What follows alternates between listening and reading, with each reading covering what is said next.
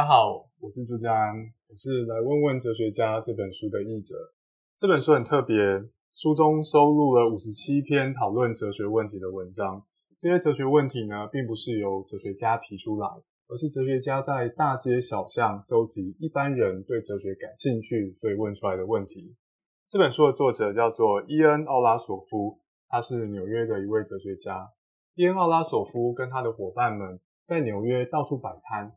跟一般人讨论哲学，就像古希腊时期的苏格拉底跟他的小伙伴一样。那借由这些讨论，奥拉索夫整理了许多他觉得有趣的论辩以及探索哲学问题的过程，来收录成这本书。啊，这本书时报的编辑廖鸿林很承蒙他的照顾，找我来翻译。在翻译过程当中，我学到很多。我虽然在台湾，也是依靠向社会介绍哲学来过活。但是伊恩·奥拉索夫他在纽约是身经百战，在跟一般人讲哲学这方面，所以在翻译过程当中，我也得到了很多哲学推广方面的启发。那今天呢，我们很高兴邀请到作家李律，身为一个作家，秉持着作家跟新闻专业的眼光来跟我们谈谈哦，他从这本书里面看到有趣的地方。李律最近也出了一本书，叫做《显示更多》。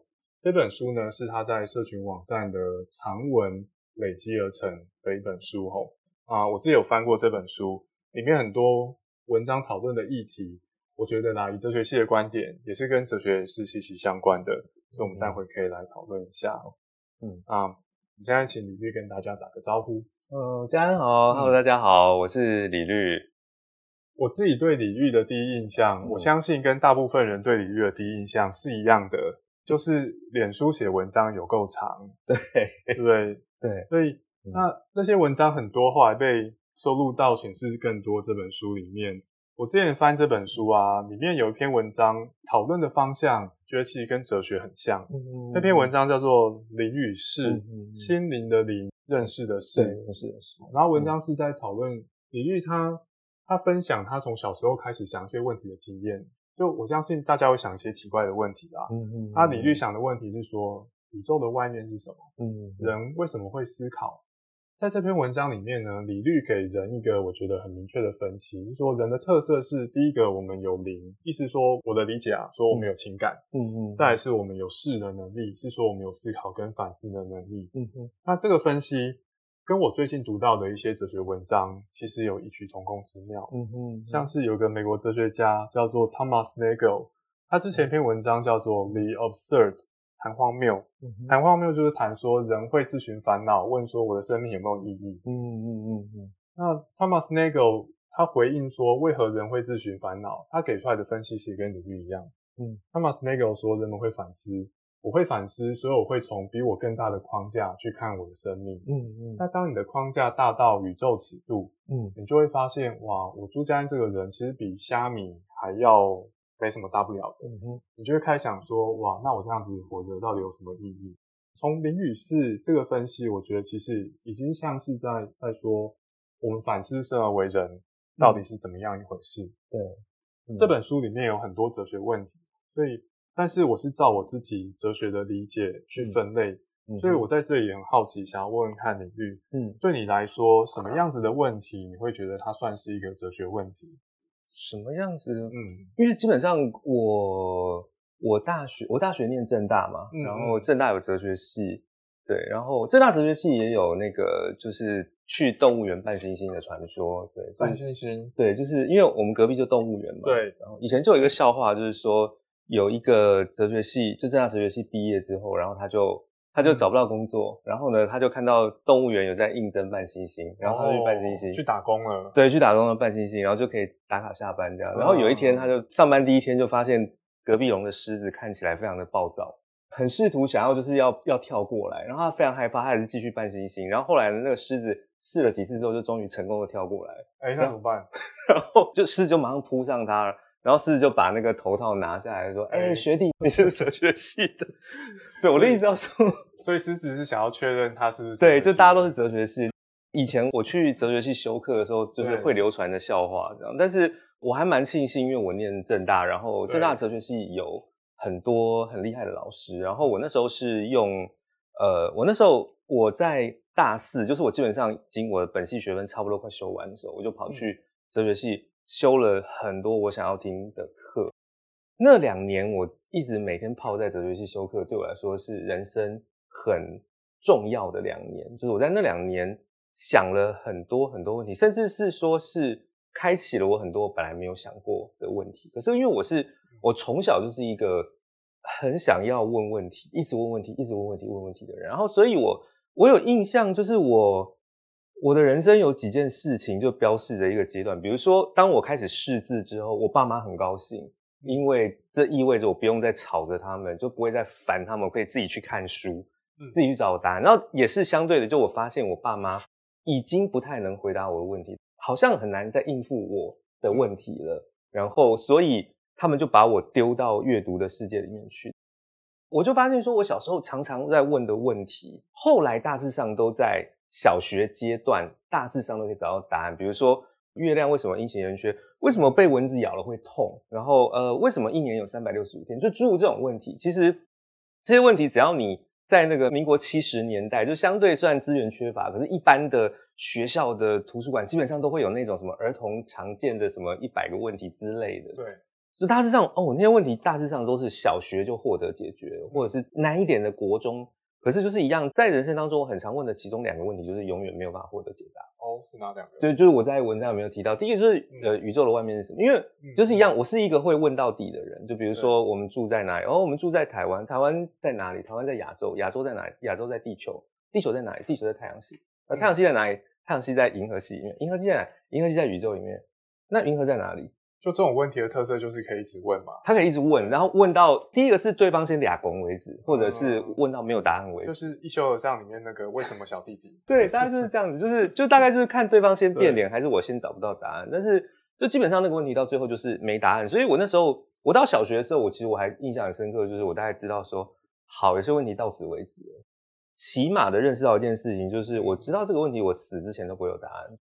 死之前，我们的科技发展都不可能会告诉我们宇宙的外面是什么。嗯，对。然后另外一个问题就是，是因为我每天都在问说，为什么我会存在在这里？那那个为什么我会存在在这里，就是其实是它是一个基本问题，但它其实是后设问题。这在这本书里面其实会出现，就是很多小朋友问的问题，它是很有趣的，但是它的背后其实有一个后设的问题，它可以一一直往后问。对对，就是到底我常常问的问题是我为什么现在会在这里？然后我的现在为什么在这里，并不是说因为我妈叫我扫厕所，所以我现在在扫厕所，不是这种问题，而是是说我为什么会具有一个意识，然后装在现在这个身体的容器里面，就包括说我并不会像超能力啊，如果现在摸了这个，然后这个桌子就变成我的一部分，不会的。我们的物理，我们的物理规则很明确的告诉我，我的身体有界限。然后呢，有些东西就不是我，我跟非我的界限是什么？然后我为什么是一个？可以思考的人，然后因为小时候我我会很信那些宗教的东西，就比如说我们是有轮回的啦，小时候还有那种地狱图，就让我吓个半死，说哦我们死后会下地狱 那种东西。但是大家一点就知道说哦不会的，不是的，它只是一种提供我们死后的世界解释，跟我们从哪里来的解释。但是科学上是没有证据可以去证明说，比如说我们是转世来的，死后会下地狱，死后会上天堂。这种事情，目前是没有任何解释的。那还是一样，我的问题始终没有得到解答。我到底为什么会装在这个身体里面，被诞生到这个世界？那它的背后其实有个问题是说，我是独一无二的存在吗？嗯、或者是我是一个非常跟全世界七十亿人一样，都是没有什么特别的，是一个庸庸碌碌的存在？这边有一篇我非常喜欢，就是为什么是什么？为什么是什么？我觉得这是一个好问题，因为我的一生就是在问为什么。我的一生一直在问，不停问为什么。然后它里面其实讲了一个很重要的事情，就是我们人类之所以在寻找为什么，有时候是一个 explanation。然后，但是其实我们最大最大的目标是在寻求的是内心的，它是一种慰藉。这是我的最后结论。我们在找内心的慰藉，我们想要找到一种说法。嗯，我们人类是演化来的。我们是背负着演化来基因，让我们长出某些特定的脑部状态，让我们有欲望。嗯，探究为什么，其实是在满足自己叫做好奇心的欲望。嗯哼嗯哼嗯。那比方说，我们人类是杂食性动物，所以我们最好要有一定程度的好奇心，才能去探索更多的食物种类。嗯。但是你好奇心不能太旺盛，不能旺盛到你拿到什么都往嘴里塞，很快就会挂掉。这本书里面呢、啊，特别李律老师刚刚跟我们讲，为什么这一章，我觉得这一章很有帮助的地方哦，是作者秉持他一贯的后设的写法。嗯，他在碰到什么问题的时候，他后退一步，用比较鸟瞰的方式告诉我们，你在思考这个问题的时候，你脑子里面发生了什么样的事情。像是李律刚刚分享说，为什么我在这？当我问这个问题的时候，我想要的答案并不是说我被我妈叫来扫厕所，所以我在这。嗯，对，而是我想要的答案是为什么我是在这身体里面？对，然后我 self 自我有个界限，这个界限在我的指尖，我碰到这个玻璃，嗯，我并不会跑到玻璃那边去。嗯嗯嗯。所以我们知道说，当我问这个为什么，我问的并不是我这个人为什么在这个地方的问题。而是一个关于自我的哲学上面可能会被归类到心灵哲学或是意识的问题。嗯嗯嗯嗯。我在大学时代的一个老师哦，叫做王一奇。嗯哼。啊，王一奇教授常讲一句话，就是说，嗯、你把一个问题问对，这个问题就解决一半。嗯，那我在读这本书，为什么究竟在问什么的时候，很有这个感触诶，因为他这篇文章啊，嗯，介绍了大概五六种，嗯，我们在问为什么的时候，有可能在问的某个问题版本。就我在读的时候，嗯，我才很很明确的发现说，我们当然之前就知道，我在问为什么的时候，我有我会想问的问题可能很多种诠释，嗯哼，那有时候你的诠释我没搞清楚，我们就会有误会，嗯嗯，那在读这篇的时候，我才发现说。我靠，这个诠释真的是蛮多种的，嗯，但是你也可以想象，你读这篇，你把这些诠释都掌握在心里，以后跟别人沟通相关问题也会变得更加的容易。李律刚刚讲到另外一个我感兴趣的问题，是宇宙的外面是什么？嗯哼，我前阵子在读哲学史的书，刚好有读到一个说法，这个说法是很古早的说法，嗯，所以八成是不太经得起考验的说法，但是我觉得我们可以来检验一下，嗯，这个说法是说，吼。看你怎么定义宇宙。如果你把宇宙定义成空间的总和，嗯，所有的空间汇在一起就是宇宙，嗯。那如果是空间的总和，你可能找到空间的最外面那一圈，嗯。那在外面就是宇宙的外面了。然后这个时候你问说宇宙的外面是什么？这个说法的答案会是这个问题没有意义，嗯。因为如果宇宙是空间的总和，宇宙外面就没有空间，嗯。所以你根本就没有办法谈宇宙的外面。是，嗯。这个说法觉得如何？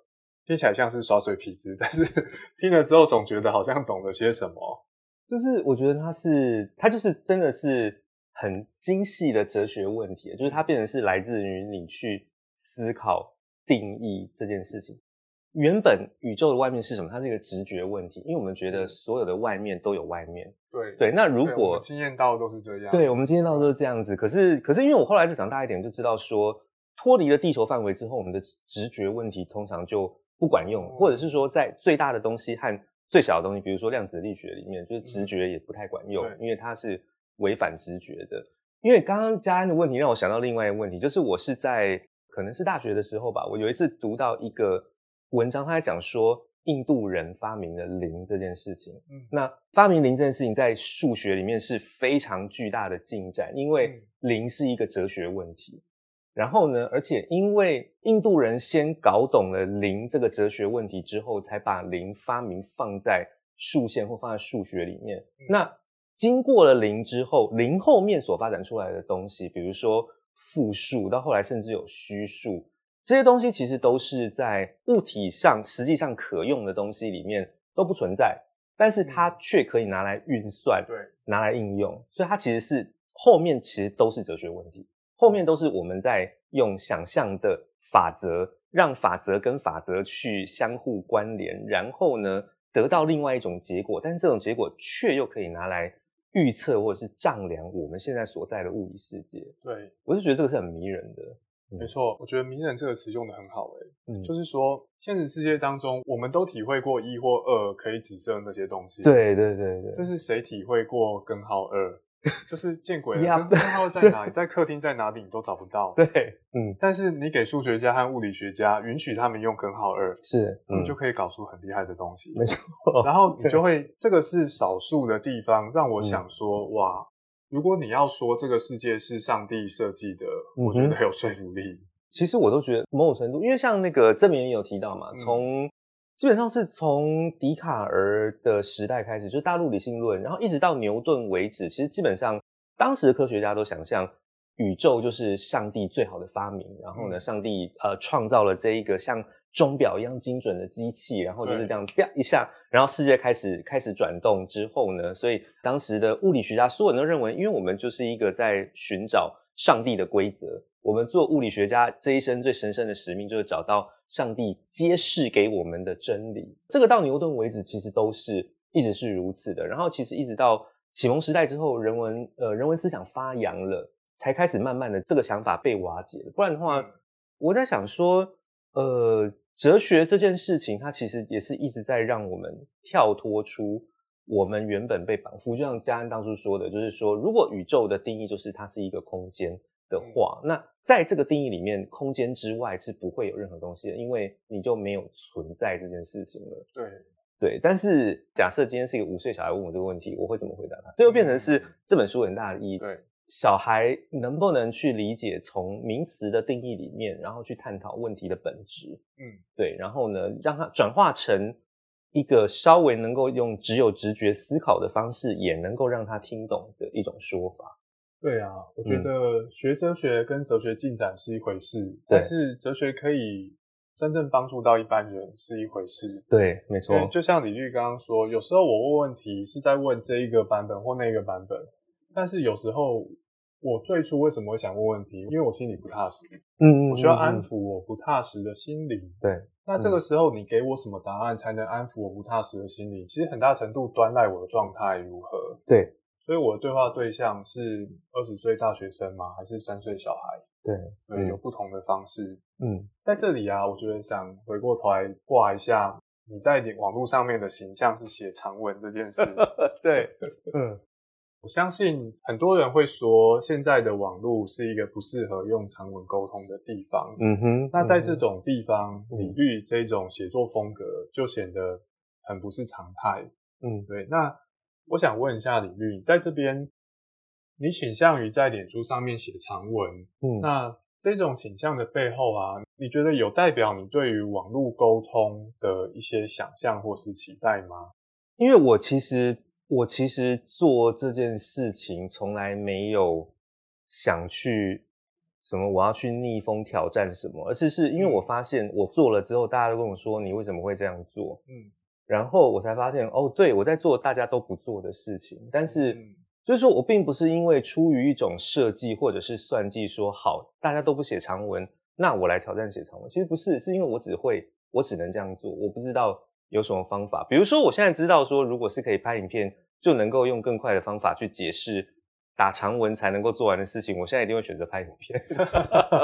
是因为我我就是因其实从刚刚的问题当中，就是我我因为我一直在去问问题背后的问题，问题背后的问题，什么的外面是什么，什么的外面是什么，然后所以在嗯很长的求学经验过程，然后这也是一个我的生涯的。某种的好处就是说，因为我一直在当学生，我当了很长时间的学生。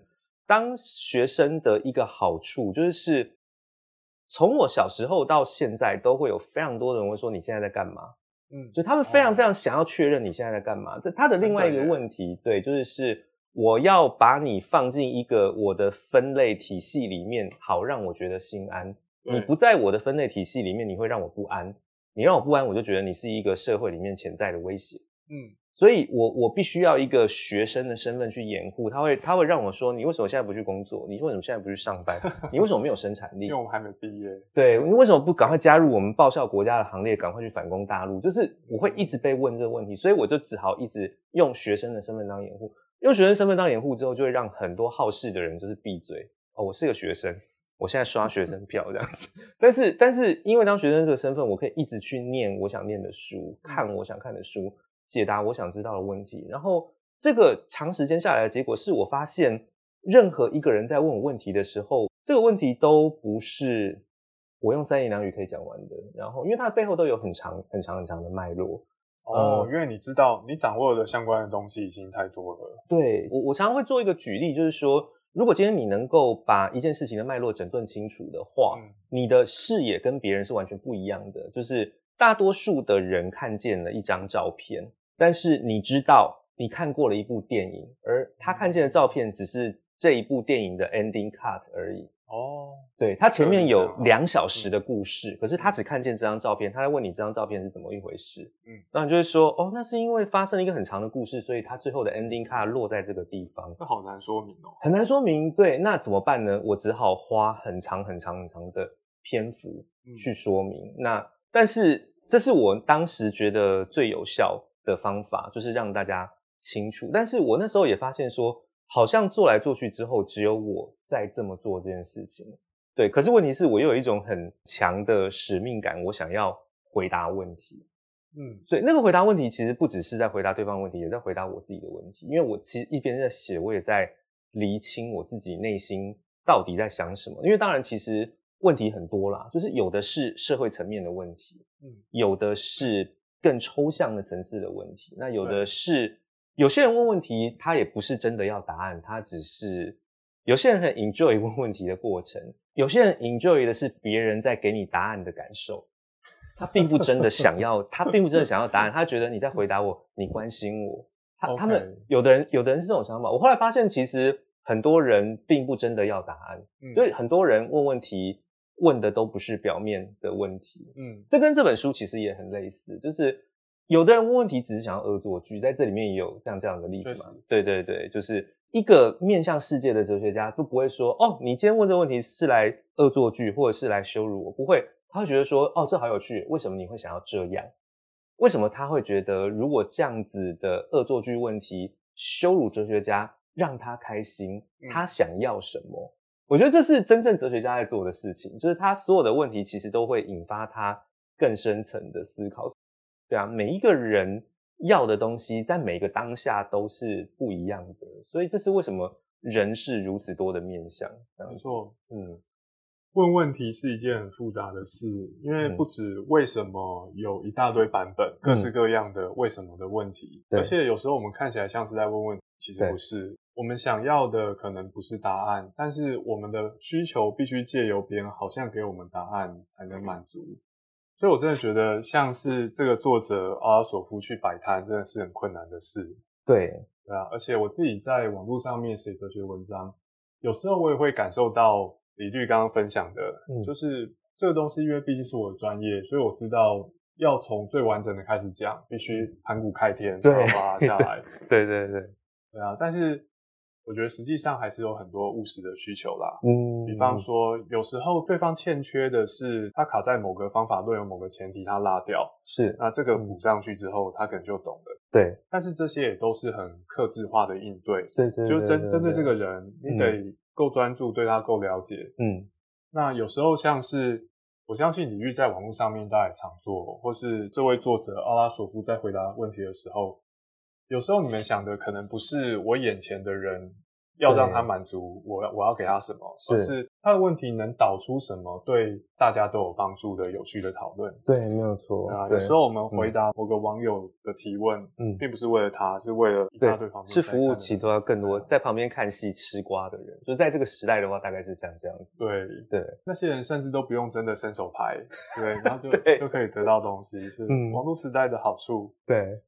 我在看《显示更多》这本书的时候啊，刚刚李律也跟我们分享说，他故意维持学生身份好长一段时间，嗯，是为了不要让其他人来碎碎念说你到底要干嘛，嗯，听起来是你不太情愿，很容易的，很容易的让其他人把你塞进他可以理解的某个框架，是没有错，对。在《显示。更多》这本书里面呢，有一篇文章叫做《我偏偏不喜欢》，嗯，我觉。得也呈现了类似的味道，诶，就是说。好啦，我知道是会有主流价值，然后有些科系呢是比较有出路的，嗯、然后大家都想要去念，但是呢，我偏偏不喜欢。嗯，我觉得我偏偏不喜欢这本书，是显示更多跟来问问哲学家这本书的。两篇文章有个桥梁，是说，嗯，在《来问问哲学家》这本里面，奥拉索夫探讨其中一篇文章，他讨论怎样算自由意志。对，人当然是生活在既定的躯壳跟既定的社会里面，嗯，但是怎么样才算是我自由自在的决定自己的生活？嗯哼，那对你现在而言，如果你要刻画一个人，他是依循着自己的自由意志而过活，嗯，你觉得这种生活会有哪些条件？诶，我觉得。哇塞，这个问题 好大。你可以不要从盘古开天，对对对，从汉朝开始讲就好了。是我尽量，如果就是说 stick 在现在的情境里面。嗯如果用一个最标准的答案，呃，我们目前为止大概都同意，就是说自由其实它意味着就是是你要能够为你自己所做的 consequence 负起责任来。但是这个叙述本身其实就已经有很多很多的问题。我们真的能够负起责任吗？跟我们真的自由吗？它的背后又会有一大堆呃相关的讨论的问题。所以我会说这个问题好大好大。嗯、那前面又提到的是，刚刚嘉安有说，可是我偏偏不喜欢，因为。我原本引用就是是小乐吴小乐的书，然后吴小乐他在讲的其实就是是一个现代人在追求所谓的，假设是说所谓的自由意志。我觉得啦，生活在东方国家跟东方社会，其实我们在追求自由意志里面有一个很大的动机，只是别人不要来烦我，或者是别人不要来管我。在这里追求自由意志跟追求自由其实很像，对吗？是，就是是因为我们其实都还是在呃重重的他人的眼光跟社会的教条跟束缚里面，我们在尝试做更贴向我们自己本心的选择。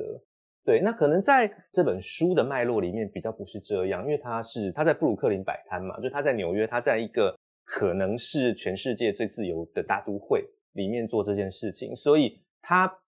避开了我们东方社会可能会去经过的一些重重的桎梏，我就觉得这个是很好玩的一件事情。在那个地方里面，他是真正可以去讨论他在一个民主国家的最大的城市里面，然后那个这个城市里面一千万人，大家都知道彼此的行为会影响到彼此。那在这个状况之下，大家去谈自由，所以他一定会得到类似，就是说自由，所谓的自由是你能够为你自己所有的。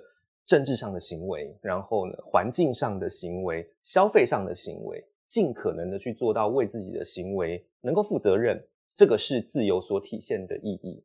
这个是我可以理解它的脉络里面会得到，但是我觉得在东方国家，你去问这个问题，很有可能会得到比较不一样的答案。嗯、就是说，举个例来说好了，就光是今天录影该不该戴口罩这件事情，我觉得我们东方人已经想的比。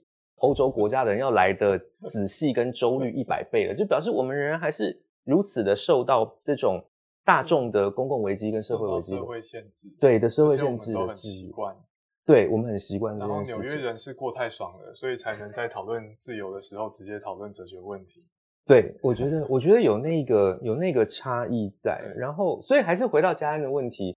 今天如果你问我一个理想的状态里面，我的回答就会像欧拉索夫的答案一样，就会是。自由是为自己的所有的社会性的行为也好，去做出最负责任的选择跟答案。但是回到我的书里面，其实我觉得我的自由那真的是能够不违背自己的意志，但是在这个社会里面还能够尽可能和谐的活下去。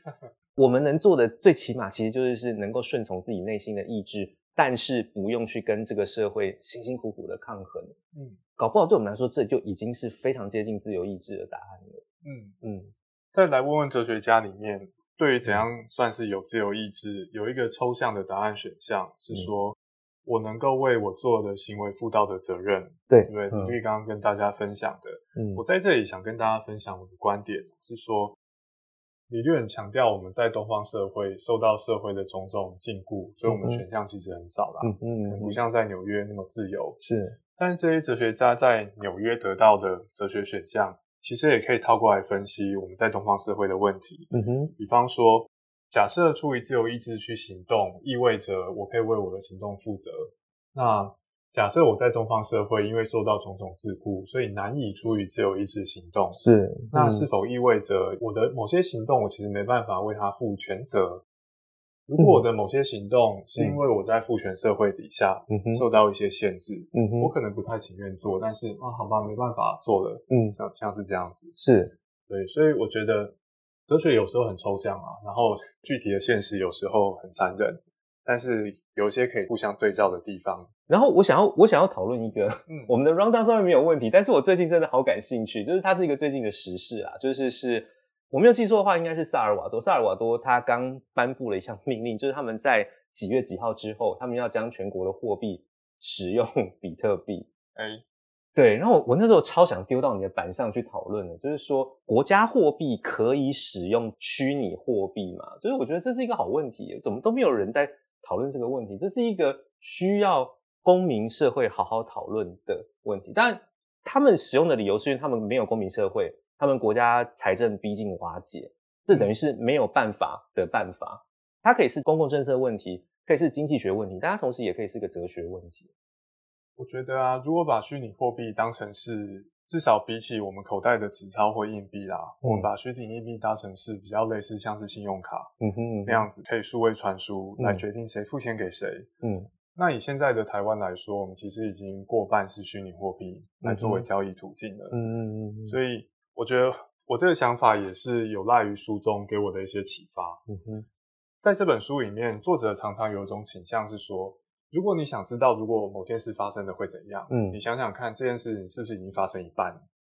哦，嗯，所以如果我们要问说，在台湾如果实体货币消失会怎样？嗯、这个其实可以想象的。对、嗯，因为我们现在很多都是用转账和信用卡的。是，一个人你可以想说。你想象你一个月都不带真正的钱钞出门，嗯、只带信用卡，嗯、那会怎样？嗯嗯嗯，那我们就可以获得一个以个人为单位的想象。嗯，当然这个跟以社会为单位的想象不一样，嗯、因为、嗯、老实说，如果国家说好，我们今天呢就以某家信用卡当做我们公认的，这个一定会出问题。对对对，对，那我选某个特定虚拟货币，可能也会出问题。是，对。但是这种问题。会跟我们废除实体货币，全面改用虚拟货币，会是不同层次的问题。没错，对，对，涉及厂商选择。是，所以我觉得我们这讨论这最后一个问题啊，其实有点像是我们今天整个谈话的总体检。嗯哼，对吗？我们先第一第一步区分它是一个怎样的问题，是，对，再来区分说，如果你要回答这个问题，这个问题是问你说某件事发生了会怎样，然后有哪些工具可以用。嗯哼，嗯哼。我们在今天可能也讨论不出来什么很具体的答案，对，对，但是我觉得有一个初步的想象方向，跟有初步的思考工具，会是很好的事情。嗯哼，嗯，好，最后轮到我了。好，我想问一下李律吼，嗯，来问问哲学家这本书，嗯，跟显示更多这本书，嗯，两本书有很多议题啊是相关的，嗯哼，那如果就来问问哲学家这本书。李律最想要跟一般人分享的，比方说里面某一篇或里面介绍的某个想法，嗯，最想分享的会是什么？因为我知道它都是短篇嘛，所以一开始就先看目录，我都先翻我最感兴趣的问题。嗯、然后，呃，它里面其实有两题是我最感兴趣，而且它可以变成是一个前后题，大家就很好玩。第一个就是是时空旅行这件事情，应该是、哦、对在。时间旅行有可能办到吗？然后呢，这是在第一部分，第三步就有一个很有趣的问题，叫做“该杀死婴儿希特勒吗？” 这两个问题其实可以连在一起问，因为前提先成立的话，后面也可以成立。如果今天时间旅行可以成立的话，你就有办法可以去杀死婴儿希特勒。但两个问题当然是截然相反的问题。第一个有点算是物理问题，但是它有点像是一种时空观念问题。那第二个“该杀死婴儿希特勒吗？”就有点像它既是历史问题。也有时空悖论问题，也有价值选择问题。是的，对，就是这个是大概是，如果我今天我会跟人家推荐的话，我就会跟大家说，你有没有想过，如果你可以时空旅行，回到希特勒还是个婴儿的时空，那给你一把枪或给你一把刀，你愿意杀死婴儿希特勒，挽救六百万犹太人生命吗？嗯、类似这种问题。哎，那我要再岔出去一下，我昨天看到一部电影，就转台的时候刚好看到。它好有趣，它里面的内容情境是一个，应该是个历史老师，然后呢，他在一个高中，美国的那种高中课堂，然后老师他很，他跟他的工作很疏离，因为他知道学生完全不理他，然后呢，他一气之下给学生出了一个作业，这个作业就是说，假设美国从建国以来，所有的战争都没有发生，美国都选择了不打仗的方法，避开了所有的战争的话，美国现在应该会有多少人口？哇，那他问学生的问题就是说，你不是只有考虑战争中死亡的人口，对，是战争中死亡的人，如果他们都平安活下来，他们会继续繁衍，会继续生后代，啊、然后呢，一路这样算下来，说哇塞，那很可观的。美国在十九世纪，比如打了美西战争、美墨战争，然后死亡最惨的是美国内战嘛，然后后来又打了两次大战，然后冷战时期打了韩战、打了越战，然后还有什么反恐战争、伊拉克战争，巴拉巴拉巴拉这样算下来，他有点像是在出这个很。极端的作业折磨学生，因为他报复学生上课都不听他讲，主要是为了报复，主要是为了报复，这个很好玩。嗯、但是我在想说，如果今天我来做这个作业，它又是一个哲学问题了。我觉得它表面上是一个历史问题或政治问题，但实际上也仍旧是一个哲学问题。然后，而且它最好玩的是，他在学生还没有进来上课的时候，他在进行一个想象中的讲课。他讲课的内容是：你一定会有生活中非常讨厌的某人，比如说会去性骚扰别人的老板，然后呢，总是会问白目问题的亲戚，你都会希望真巴不得他死掉。如果这个人就这样子在战争里面死掉了，不知道该多好。那些讨人厌的人，然后他提出了一件事情：在战争中牺牲的人都是好人吗？其实，在战争中牺牲的人有一半的人可能就是 asshole，是混蛋。他们去死，其实对这个社会很好啊。为什么我们非得要认为战争就是是一个不幸的悲剧呢？他就说，今天有个脑袋中有一个邪恶的杠杆，如果今天我们继续支持战争，那些讨人厌的人说不定就要上战场死掉。这个好反社会哦。对，但是因为因为我觉得它是一个社会讽刺剧，但是我觉得哦，他的这个提问其实很棒哎，这个很很值得思考的问题。对啊，而且如果你用这个框架的话，你其实不只想说我们是不是要因此反战，嗯、就说战争搞不好还不错啊，那你也可以想说传染病爆发搞不好还不错。对对啊，它它是一个环境反制人类繁衍过剩的方法，这点我我还是。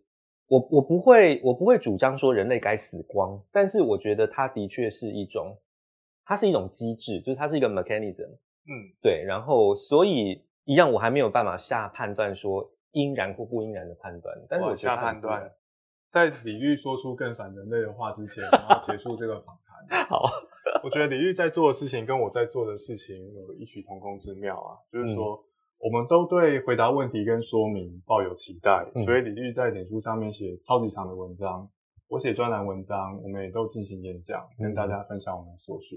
嗯啊，对我来说，在来问问哲学家这本书里面，作者伊恩奥拉索夫做的事情跟我们其实是同个方向，而且这个作者跟我都是哲学训练出身，但他做的比我好很多，他的创意、回答哲学问题的精准度。